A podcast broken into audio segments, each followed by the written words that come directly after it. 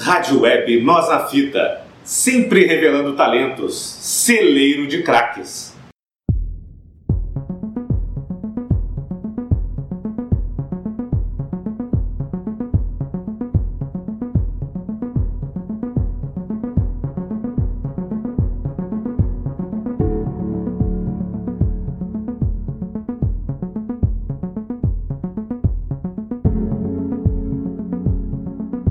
Olá, amigos da Web Rádio Nós na Fita, bem-vindos a mais um programa homenagem.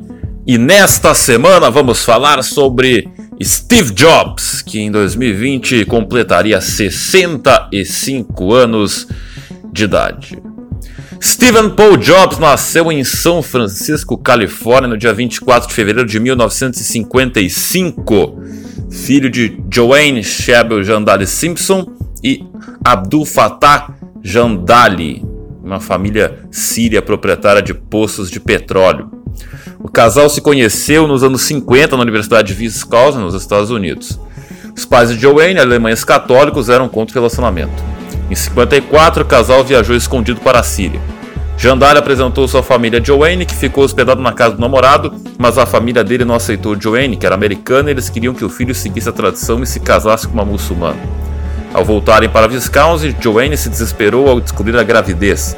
Comunicou o fato a Jandale, que ficaram muito assustados, mas decidiu assumir, assumir o bebê, porém foram proibidos de se casarem. As duas famílias eram contra a união. Quando descobriram o bebê, a família de Joanne e de Jandale, por ser contra o aborto, queriam que entregassem o bebê para adoção, ou os dois perderiam a herança da família. Sem alternativas e nem como se, e nem como se sustentar até arrumar um emprego, Jandali voltou para a Síria, abandonou os estudos e começou a trabalhar, prometendo juntar dinheiro para tentar ter como criar o filho. Joanne viajou para São Francisco sozinha, amando dos pais, onde ficou no abrigo sob proteção de um médico que cuidava de mães solteiras, fazia partos e cuidava de adoções sigilosas. Os meses se passaram e Jandali não mandava notícias. Por mais que quisesse ficar com o bebê, não poderia criá-lo sem o lar e sem o pai presente. Após dar à luz em um parto sofrido, Joanne não quis entregar o bebê e resistiu muito até ser convencida pelo médico que era, melhor, que era o melhor a fazer. Mesmo depressiva, pensava no futuro do bebê e exigiu que seu filho fosse adotado por um casal com pós-graduação universitária, pois queria um futuro brilhante para ele. Inicialmente, o bebê seria adotado por um advogado e sua esposa que acabaram desistindo da adoção após o parto, pois queriam uma menina. Após a recusa do primeiro casal, Joanne criou uma vaga esperança de ficar com o bebê e ainda aguardava notícias de Andali, mas as semanas se passaram e o novo casal procurou o abrigo. Sem ter como esperar, já que os seus pais foram buscar a força, o bebê foi deixado sob a guarda de Paul Reinhold Jobs, mecânico e ex-membro da guarda costeira, e Clara Hagopian Jobs, filha de imigrantes armênios. Inicialmente, Joanne recusou-se a deixar o abrigo com seus pais e a assinar os papéis da adoção, pois além de amar o filho, o casal não tinha completado o segundo grau e Joanne temia um futuro miserável ao filho. O impasse só terminou após Paul assinar um, um compromisso de criar um fundo para enviar o menino à faculdade e assim a jovem foi embora com os pais, triste e infeliz, esperançosa de reencontrar Jandale. Após meses, Jandale procurou Joanne, mas a família dela impediu a aproximação. Joanne sai do país e vai estudar o internato. Os anos se passam e, após um tempo de brigas e acusações, não resistem à antiga paixão e, mesmo sem aprovação das famílias, mesmo perdendo herança, se casam no civil e na igreja. Os dois têm uma menina, Mona, Mona Simpson, e passam a investigar o destino do filho dado para adoção.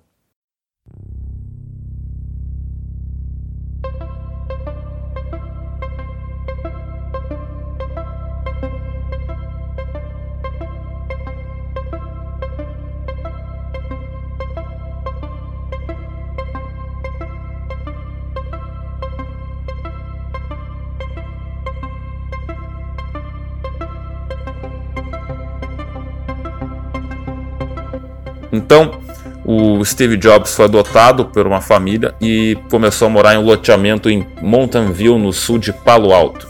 Em seu novo lar, Paul Jobs mergulha no passatempo de reformar e vender carros usados. As primeiras lições sobre design foram aprendidas durante o tempo que Steve passava na garagem com seu pai, que tentava infrutíferamente ensinar sobre os princípios da arte mecânica automóvel.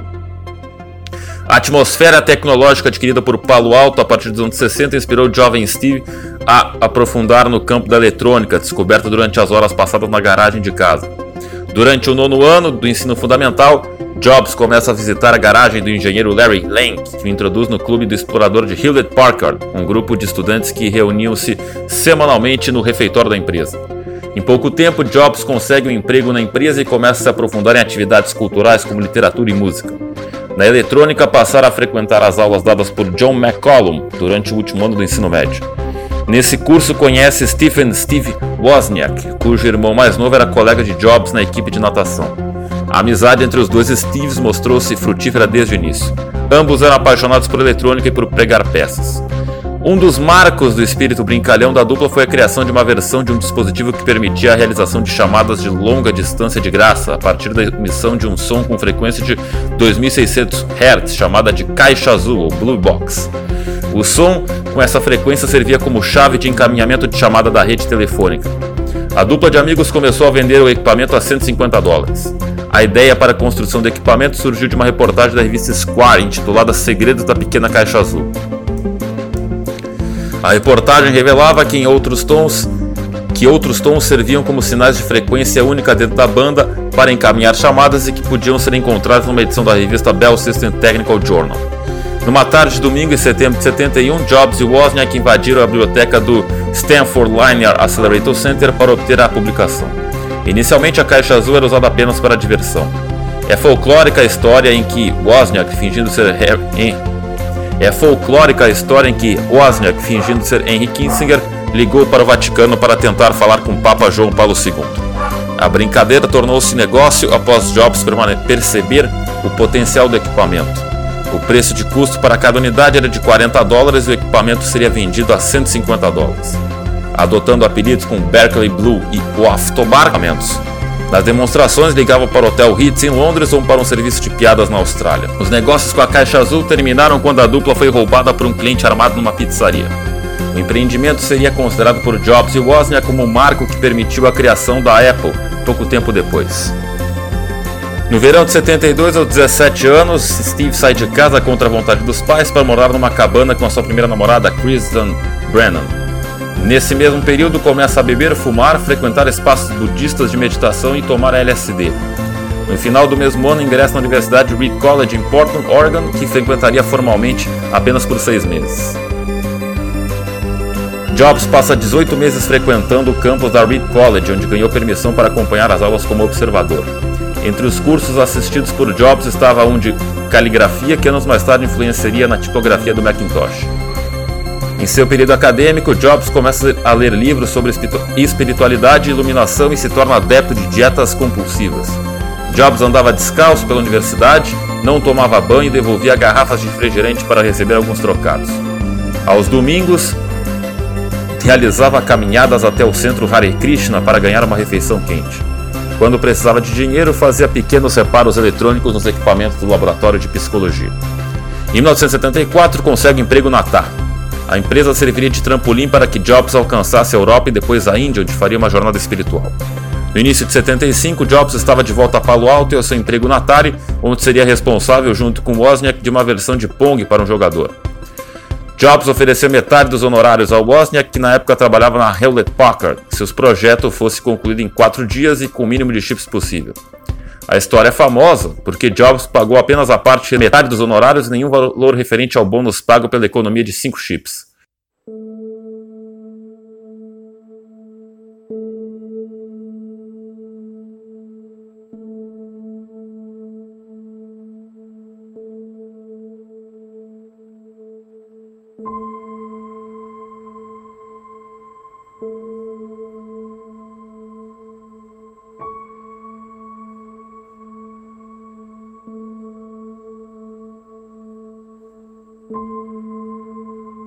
Em 78, nasce sua filha com Chris Ann, uma menina chamada Lisa, porém ele não assume a criança. O caso, o caso vai parar nos tribunais, pois Chris Ann exige que ele assuma o bebê. Ele pede exame de DNA, já que o casal vivia entre indas e vindas. Na época não moravam mais juntos e nos últimos anos ele vivera de casa em casa, de amigos ou namoradas. Após o teste dar positivo, Jobs ainda levou anos para assumir de fato a menina como sua filha. Teve diversas mulheres, não mantendo um relacionamento sério com nenhuma delas, até que, no fim dos anos 80, apaixonou-se de verdade e em 91 casou-se com Laureen, com quem teve três filhos. A Apple Computer Inc. foi criada em abril de 76 para comercializar um computador pessoal criado por Wozniak poucos meses depois. A ideia para o equipamento surgiu durante uma reunião do Homebrew Computer Club em 5 de setembro de 75. Após ver um folheto sobre o microprocessador, Wozniak teve uma visão onde visualizou um teclado, uma tela e um computador todos juntos num pacote integrado. Após meses trabalhando no projeto, em 75, surgem os primeiros caracteres na tela em resposta ao digitar das teclas. Fascinado pela funcionalidade do aparelho, Jobs convenceu Wozniak a comercializar o equipamento. Para tanto, decidiram abrir uma empresa juntando um elemento mais velho e experiente chamado Ronald Wayne, colega de Wozniak na Atari. Entre as primeiras sugestões para o nome estavam termos da computação como Matrix, neologismos como Executec e nomes desinteressantes como Personal Computer Inc. Por fim, Jobs propôs Apple Computers. Eu estava numa das minhas dietas frugívoras. Tinha acabado de voltar da fazenda de maçãs. O nome parecia divertido, espirituoso e não intimidante. Apple tirava a pressão da palavra computador. Além disso, nos poria à frente da Atari na lista telefônica. E, fecha aspas, explicou ao seu amigo Wozniak. A divisão de ações e lucros foi dividida em 45% para Jobs, 45% para Wozniak e 10% para Wayne. Este último, que foi o criador do primeiro logotipo da Apple, da Apple e do manual do Apple I, acabaria por vender algumas semanas depois a sua parte aos demais sócios por 800 dólares. O primeiro grande lote com 50 unidades Apple One foi vendido a Byte Shop. Paul Terrell, dono da loja de informática, ofereceu 500 dólares por computador se a Apple os entregasse totalmente montados. Após levantar 25 mil dólares para empreendimento, Jobs instalou a equipe da Apple na garagem da sua casa para começar a montar os computadores. O próximo projeto da Apple Inc. se tornaria o computador pessoal mais bem sucedido da história, vendendo quase 6 milhões de unidades em 16 anos. Jobs e Wozniak planejavam um computador com um excelente invólucro, teclado incorporado e ser integrado de ponta a ponta, da, da fonte de alimentação ao software e ao monitor. O projeto foi viabilizado graças a Mike Markula, que ofereceu uma linha de crédito de 250 mil dólares em troca de uma participação acionária.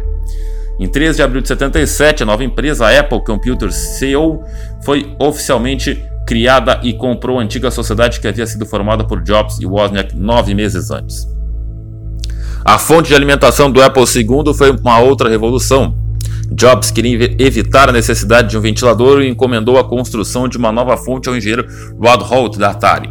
Holt construiu uma fonte de energia comutável que ligava e desligava milhares de vezes, o que possibilitava armazenar a energia por muito menos tempo e, consequentemente, libertava menos calor. Para o design, Jobs queria um trabalho que se destacasse diante dos computadores em suas caixas cinza metálico. Ele queria um invólucro elegante feito de plástico moldado leve. O trabalho foi encomendado originalmente a Ronald Wayne, mas coube ao consultor Jerry Manock produzir a versão final.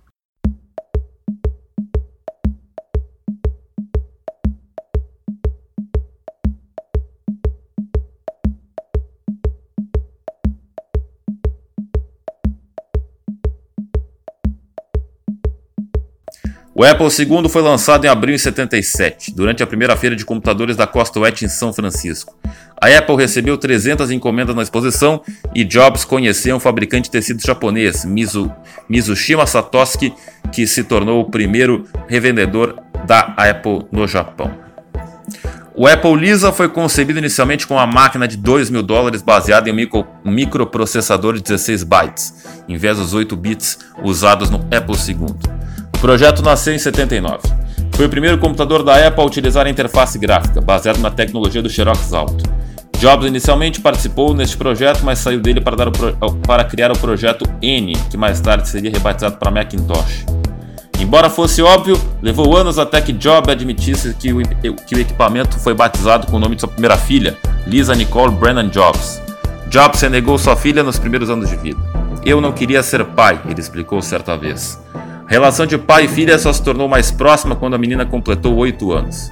Os engenheiros da época acabaram criando o acrônimo de Local Integrated Software Architecture para explicar o nome, sendo que Local Integrado de Arquitetura de Software, ou Software Arquitetura, se fosse Google Tradutor. Embora revolucionário, contava com um sistema de proteção de memória aprimorado, sistema multitarefas, um sistema operacional baseado em disco rígido, suporte para 2 MB de memória RAM, slots de expansão, além da interface gráfica e uso de rato, não, né, mouse, né, rato em Portugal. O Apple Lisa foi um fracasso comercial, custava quase 10 mil dólares no varejo. Parte do fracasso, parte do fracasso comercial deveu-se à própria Apple e Jobs que converteram o Macintosh num concorrente mais barato que o Lisa com o agravante do Mac ser mais rápido e totalmente incompatível com o predecessor. O Lisa seria descontinuado em 89 após dois upgrades, o Apple Lisa 2 e o Macintosh XL, né, um Lisa 2/10 com um emulador de Macintosh. Segundo a biografia de Walter Isaacson, o Lisa inicialmente estava sendo desenvolvido pela equipe de Jobs, mas por ordens da diretoria da Apple ele foi afastado. Jobs estava interessado em desenvolver um computador pessoal que pudesse chamá-lo de sua criação. Nesse caso, empenhou-se no desenvolvimento de um computador que revolucionou a indústria da informática, o Macintosh, que tornou-se um sucesso em vendas e em elogios por parte de influentes veículos de comunicação da época. Tal foco no Macintosh trouxe prejuízos à fama do Apple Lisa. O projeto N nasceu em 79, fruto do desejo do engenheiro Jeff Raskin de criar um equipamento simples, com tela, teclado e computador numa única peça e vendido por mil dólares. Raskin imaginava o computador pessoal como produto de massa, por isso trabalhava para reduzir os custos. O projeto era formado inicialmente por apenas quatro engenheiros e durante muito tempo esteve a ponto de ser abortado. Raskin considerava machismo batizar computadores com nomes femininos, por isso trocou o nome do projeto para Macintosh, em homenagem à sua espécie de maçã favorita, Macintosh. A grafia foi modificada para não gerar processo com o fabricante de equipamentos de áudio Macintosh Laboratory. Jobs começou a ficar fascinado pelas ideias de Raskin para o projeto, uma máquina barata para o grande público com uma interface gráfica simples e design minimalista, mas não concordava com a transgressão na qualidade para manter os custos baixos. Kim e Jobs começaram uma disputa pela liderança do projeto que terminou com o afastamento de Raskin por ordem de Mike Scott, presidente da, Apple na época, Jobs começou a recrutar engenheiros entre os funcionários da época e no começo de 81 já contava com uma equipe de 20 pessoas. A equipe foi transferida para uma casa de dois andares perto da sede da Apple. Era vizinha de um posto da Texaco e passou a ser conhecida como Texaco Towers.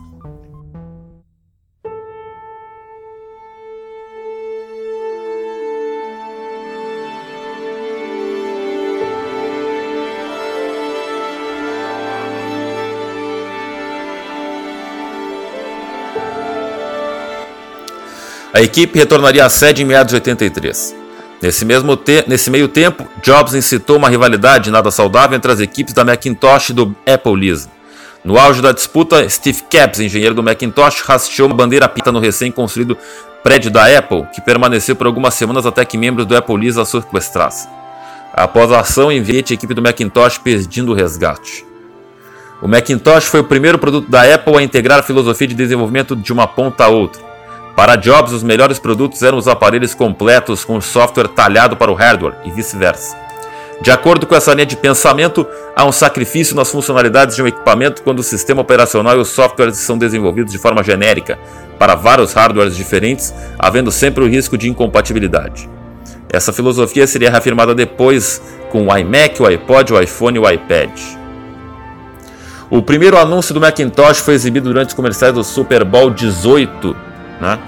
A, ABC, a CBS, a NBC e várias é, estações locais acabaram uh, divulgando o artefato que se propagou numa velocidade sem precedentes. A peça de um minuto, dirigida por Ridley Scott, produzida pela empresa de publicidade Shea Day na Inglaterra, foi escolhida pela TV Guide e pela Advertising Age como o melhor comercial de todos os tempos.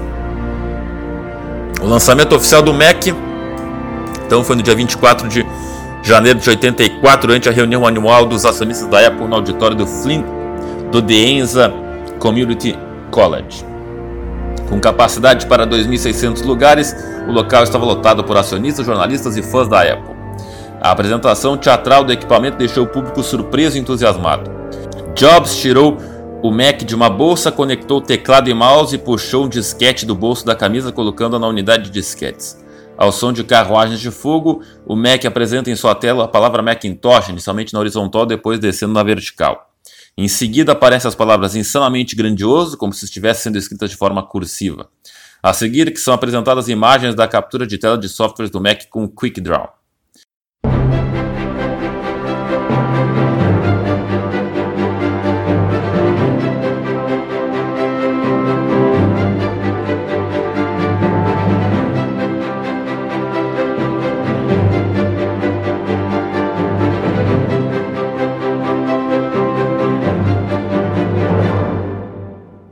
Uma surpresa no final da apresentação causou ainda mais excitação ao já impressionado público.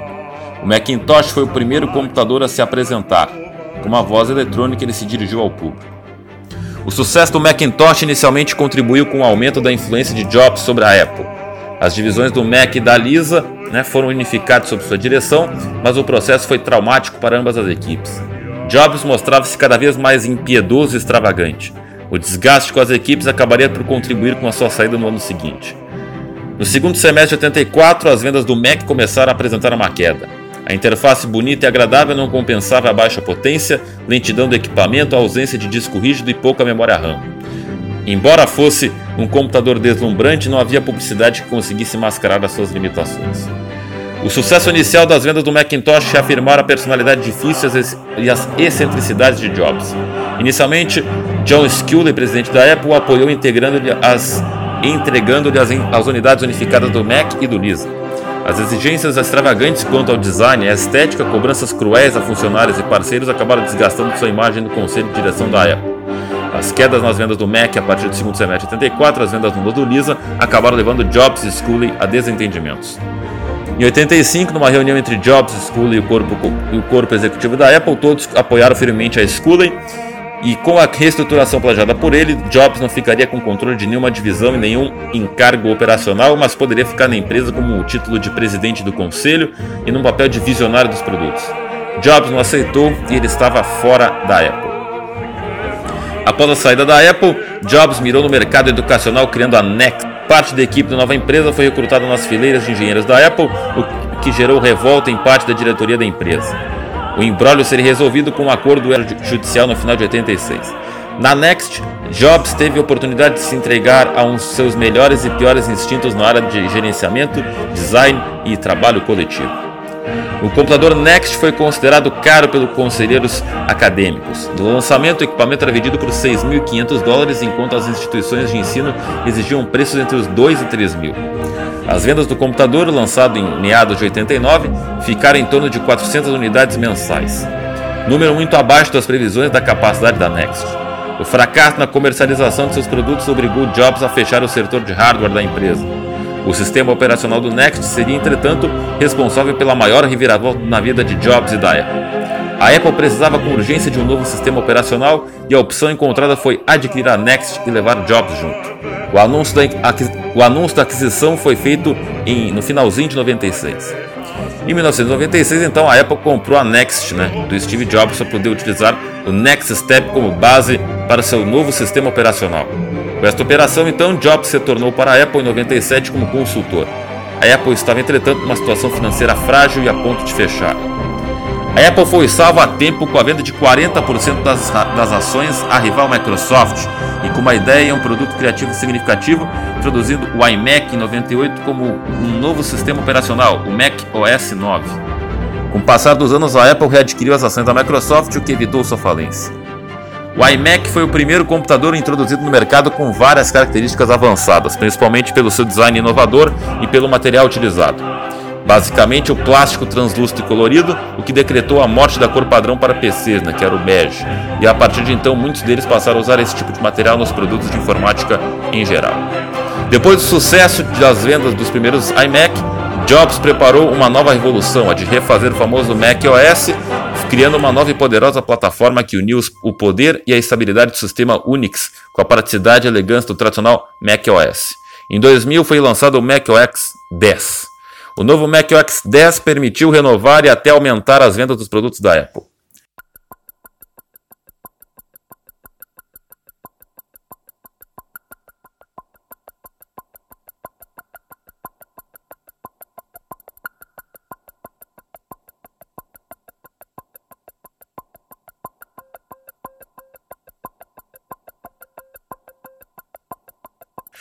Uma de suas inovações foi ramificar a Apple para além de seu mercado restrito da informática, passando a atuar na área de eletrônica, telecomunicações como o iPhone, músicas digitais como o AAC e o MP3, com a introdução em 2001 do tocador portátil de música, o iPod, integrado com a loja de venda legal de música pela internet através do iTunes, um software dedicado para a reprodução de áudio, vídeos, CDs e de rádios online.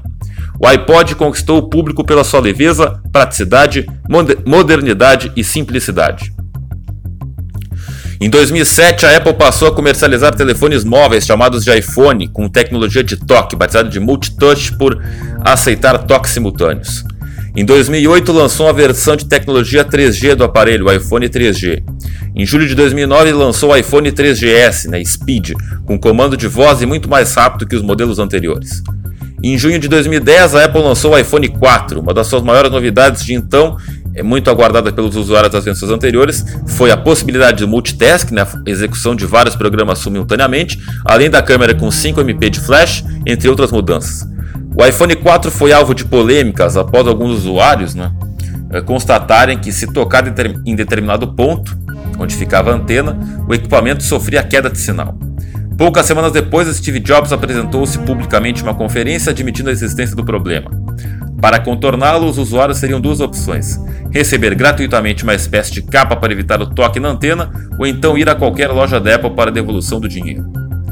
A rivalidade de Steve Jobs com Bill Gates, ex-presidente principal acionista da Microsoft, já é elemento cultural do setor.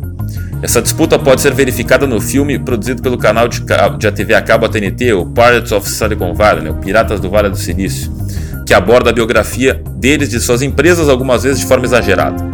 Podemos ver a disputa que existia entre eles e suas respectivas empresas muito antes de serem os ícones ídolos que são hoje. Com Bill Gates foi de certa forma balanceada em rivalidade e amizade. Ambos firmaram acordos milionários, como no caso que pouco após Jobs uh, retornar à Apple, acertou com a Microsoft para a criação de uma suíte do Microsoft Office para o Mac. E quando a Apple, após o lançamento do Music Player mais famoso do mundo, o iPod, disponibilizou seu serviço avançado de música, né, o iTunes, no sistema operacional da Microsoft.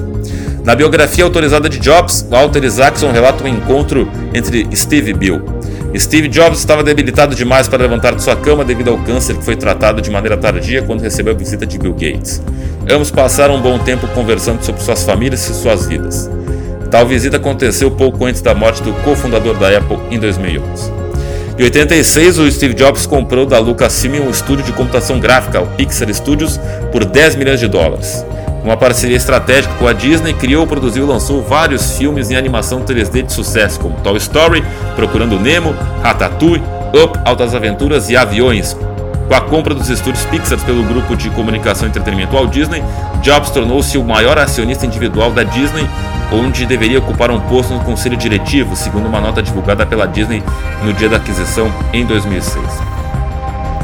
Em outubro de 2003, Jobs foi diagnosticado com câncer de pâncreas.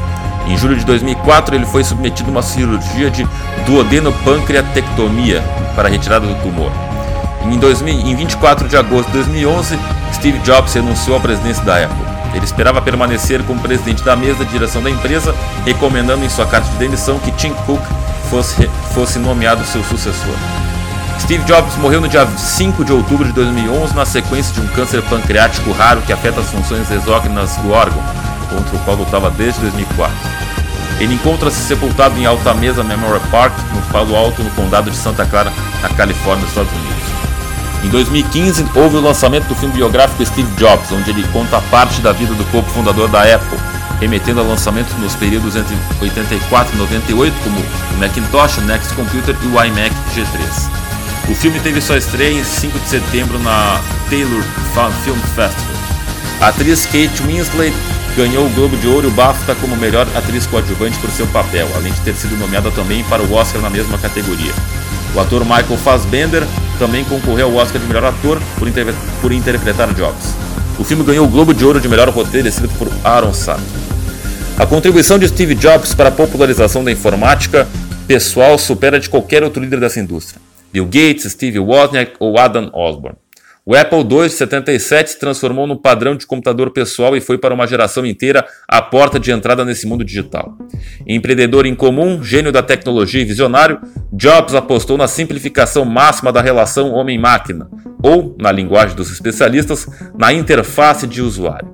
Tudo, para ele, tinha de ser o fácil de usar ou user-friendly, hum, algo amigável, que o pessoal pudesse entender, sem maiores problemas. Antes de qualquer concorrente, Steve Jobs conseguia identificar tendências e buscar caminhos em que poucos acreditavam, como a associação da informática pessoal com entretenimento e mobilidade. Nesse sentido, sua contribuição talvez seja maior para a eletrônica moderna do que foi de Henry Ford, um século antes, para a indústria automobilística. Ele revolucionou seis indústrias: os computadores pessoais, os filmes de animação, música, telefones, tablets e publicações digitais. Esse então foi o programa homenagem sobre Steve Jobs. Você pode acompanhar este e outros programas no nosso facebook.com.br fita, nosso castbox.fm, nosso Spotify, no nosso Instagram, no arroba web Rádio Nós na Fita, no nosso site no www.webradionosnafita.minharadio.fm e até o próximo programa homenagem. Fui!